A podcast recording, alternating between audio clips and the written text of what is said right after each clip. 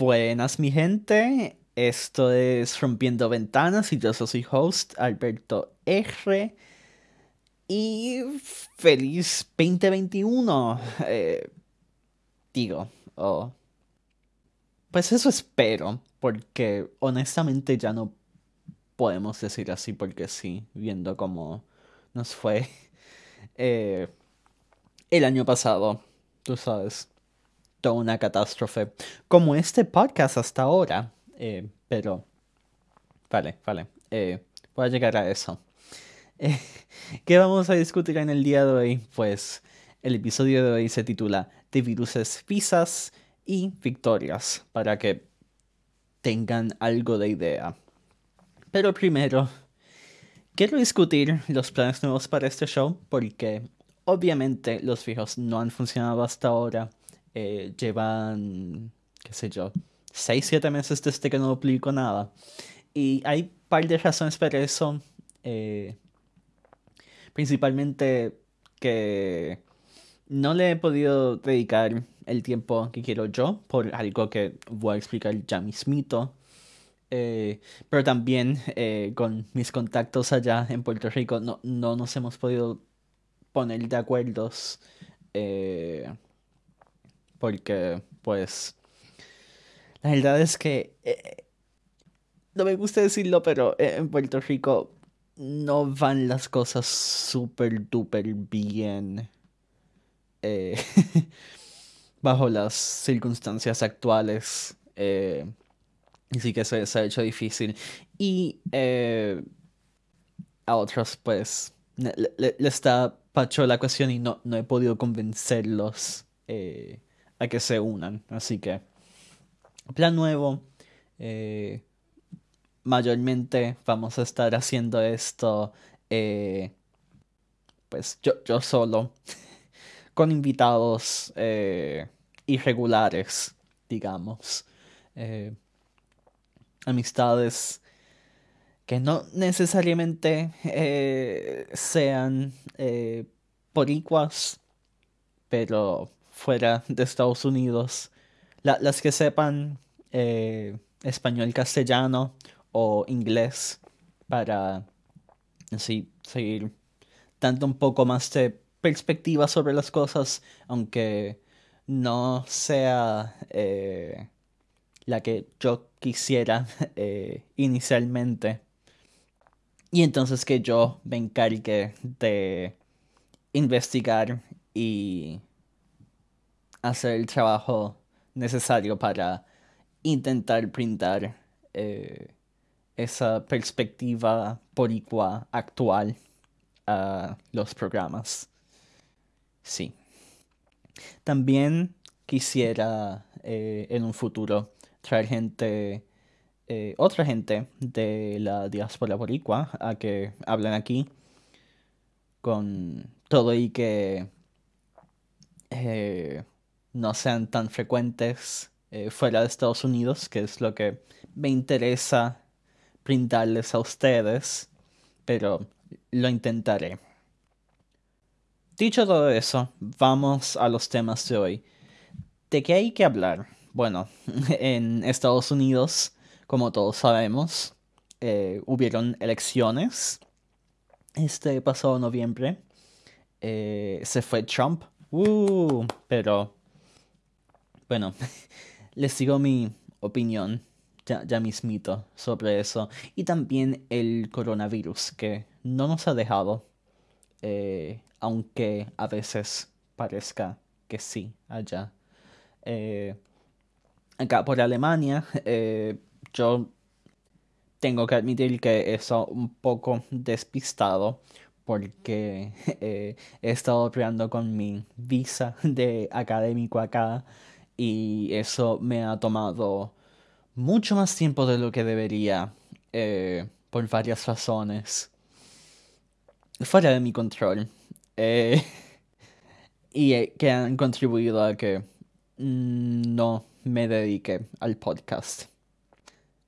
También en Puerto Rico hubieron elecciones y mira qué elecciones más interesantes. Vamos a llegar a eso también porque aunque sé que deben estar hartos de eh, escuchar sobre las elecciones de noviembre, eh, que parece que duraron hasta diciembre en las cabezas de todos, yo no he podido eh, dar mis dos centavos sobre el asunto, así que ven conmigo. Bueno, lo primero es que de manera muy metafórica, en Estados Unidos este verano parecía que se quemaba el mundo. O sea, eh, por toda la costa oeste en California, los cielos estaban rojo naranja. parecía que llegaba el apocalipsis. Eh, yo no sé a estas alturas qué tendrá que cambiar para que eh, los estadounidenses como eh, o sea en su mayoría se den cuenta que tienen que hacer algo sobre el cambio climático ellos especialmente eh, también. Y ay, me, me desespera un poco me desespera un poco eh, es la verdad. Pero también, además de físicamente estar en fuego, eh, los Estados Unidos han sido el epicentro mundial del coronavirus. Todo este tiempo. Eh, a pesar de que la mayoría del mundo, donde no se haya controlado por completo el virus, ahora está en su segunda onda mucho más fuerte que la primera. Eh, los Estados Unidos ya estaba a ese nivel en verano. O sea que... Mm, me, duele, me duele, honestamente. Respecto a las elecciones, pues como ya dije, uh, se fue Trump, pero honestamente, eh, con lo que nos dejaron, no es mucho mejor. Eh, les pido que para los que no estén tan juqueados con eso de la política federal, que honestamente no los culpo por no, no estarlos, eh, que se busquen otros podcasts eh, sobre eso, porque no voy a entrar en mucho detalle, pero Biden no es la panacea que nos venden a todos los problemas que Trump no que nos haya traído, sino simplemente revelado, porque siempre han estado ahí. Y de hecho, ya estamos en la última semana con Trump. Y pues sí. Eh, el cabrón intentó dar un golpe de estado por... Creo que fue o por Twitter o por su eh, conferencia de prensa la mañana que estaban confirmando los fotos electorales. Sí. Eh, yendo para atrás un poquito.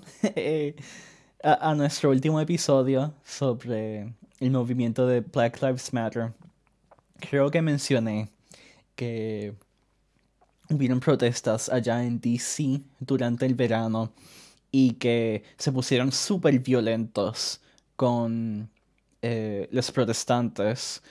Y pues uno esperaría que... Yo personalmente no. Esto me sembra de lo más natural para, para ellos, pero el consenso general es que se esperaría que cuando viene esta manada de gente a demandar que se derroguen los votos electorales y la democracia misma en el Capitolio de los Estados Unidos, que haya algo de... Eh, qué sé yo, eh, fuerza eh, en contra eh, por parte de la policía ya, pero eso no fue lo que vimos. Lo que vimos fue que los dejaron entrar a lo loco, se tomaron selfies los policías con estos nazis que quisieron meterse ahí, porque déjame decirles, eran nazis de verdad. Acá viendo todo esto pasar en las noticias alemanas en vivo, un tipo se les acercó a los reporteros de Die Welt, que dicho sea de paso, no es la mejor fuente alemana para noticias, pero era la que estaba ahí. Se les acercó, les preguntó, oye, ¿ustedes serán alemanes? Y cuando le dijeron que sí, el cabrón dijo...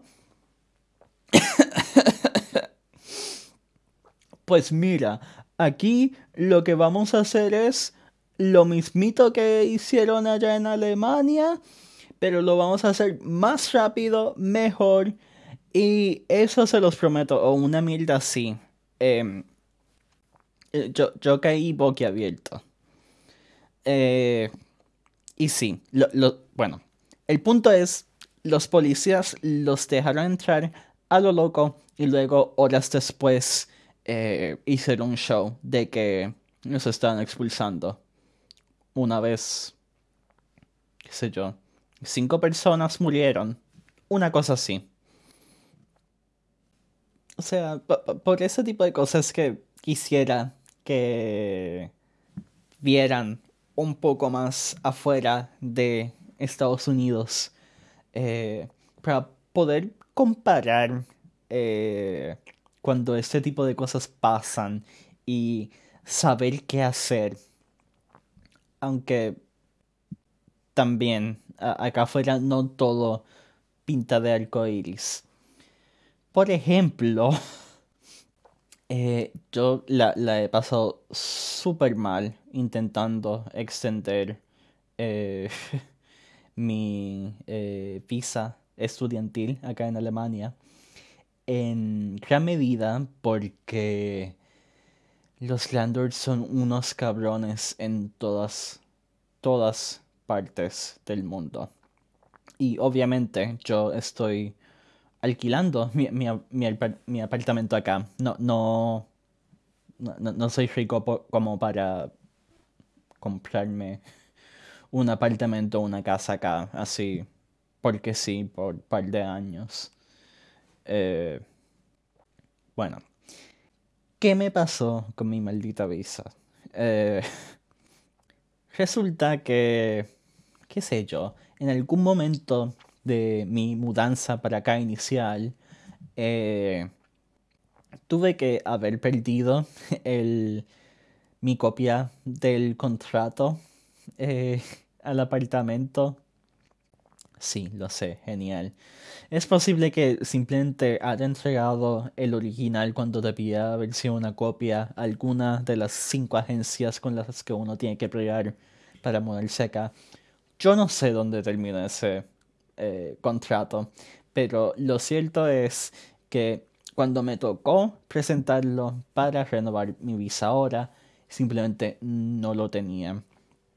Así que, bueno, estaba jodido porque eh, si no puedo evidenciarte que he, estado viviendo aquí en Alemania todo este tiempo, ¿cómo rayos me van a extender una visa para vivir aquí? Así que tuve que pedir una extensión temporera para pelear con eso.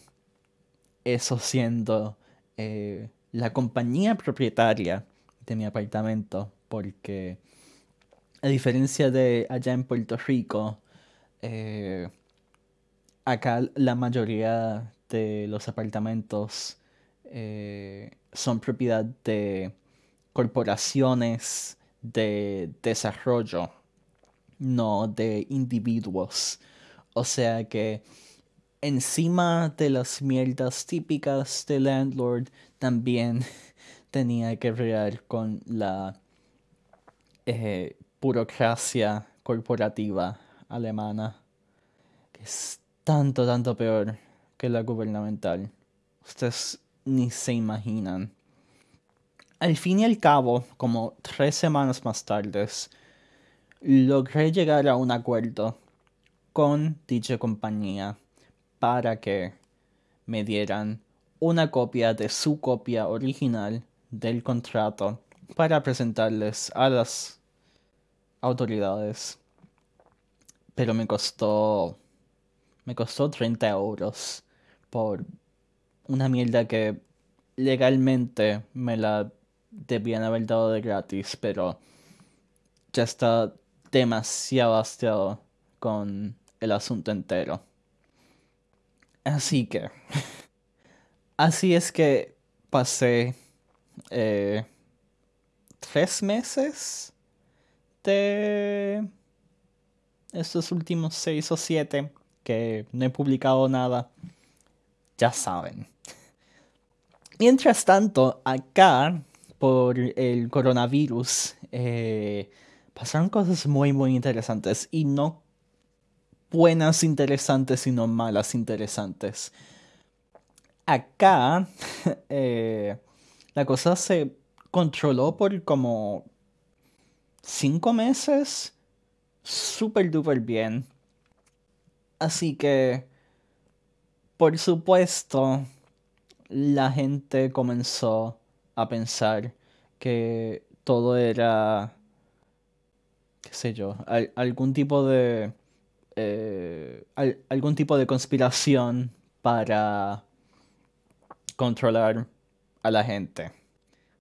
Así que todos los teoristas de conspiración, muchos de ellos eh, neonazis, por supuesto, eh, se fueron al Capitolio alemán este verano a protestar dichas medidas y se formó un revolú. Eh, en comparación con lo que vimos esta semana en Estados Unidos, parece nada, pero eh, no, nos dan par de temitas para discutir en un futuro aquí.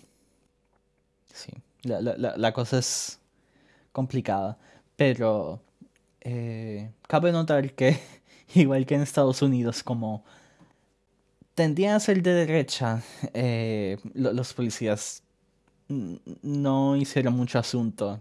Eh, les, les llovieron encima con cañones de agua.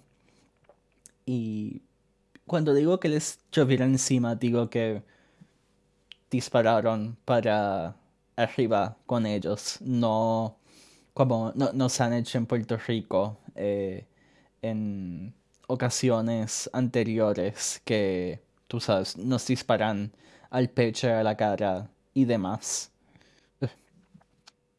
Y hablando de Puerto Rico, ¿qué pasó con las elecciones en Puerto Rico? Bueno, eh, decir muy simplemente, pero no es nada de simple lo que ocurrió con las elecciones en Puerto Rico este año. Esto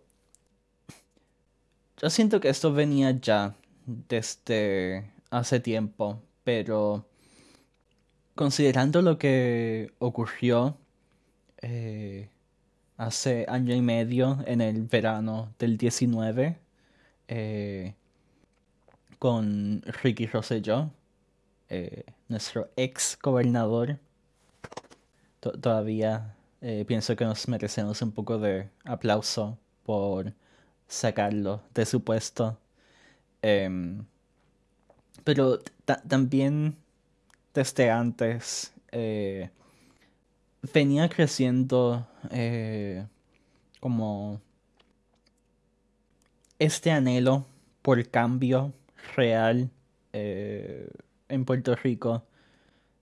Y ninguno de los partidos de turno no, no, nos está, ni nos estaba ni nos está ofreciendo eso y dudo que nos los ofrezcan de aquí a cuatro años porque es antitético a su forma de gobernanza. Y estos dos partidos, el Partido Independentista puertorriqueño y el Partido Movimiento Victoria Ciudadana. Eh, ambos partidos lograron eh, responder a ese anhelo y sacaron pues eh, las victorias más grandes para partidos terciarios en Puerto Rico desde al menos quiero decir el 58 o sea ha sido una cosa totalmente histórica. Yo tengo mis problemas con el partido de Movimiento Victoria Ciudadana, que eventualmente se los explicaré muy en detalles, pero a pesar de eso, eh, siento que tengo que felicitarles si se identifican con ellos porque han hecho una gran labor igual con los independentistas.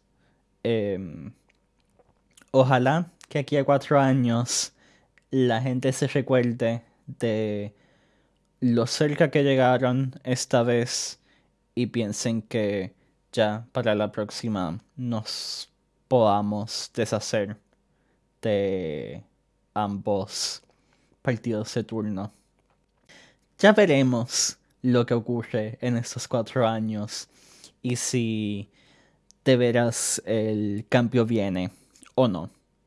Yo me quedo acá, como dicen los alemanes, con los pulgares pinchados. Y para terminar, eh, un poco de noticias buenas. Eh, lo único que nos tienen garantizados que será mejor en este año es que la vacuna viene. Eh, como van las cosas y como pinta todo el plan logístico eh, en Puerto Rico y Estados Unidos, puede que tarde un año entero a que toda la gente se vacune, si no más. Pero eh, para la gente que logre vacunarse, estoy seguro que será un gran, gran alivio y será una ayuda inmensa en la lucha contra la pandemia que estamos experimentando todos al día de hoy. Y eso es todo para hoy. Eh, esto ha sido Rompiendo Ventanas. Síganos en Twitter, arroba rventanaspod. Y hasta luego, mi gente.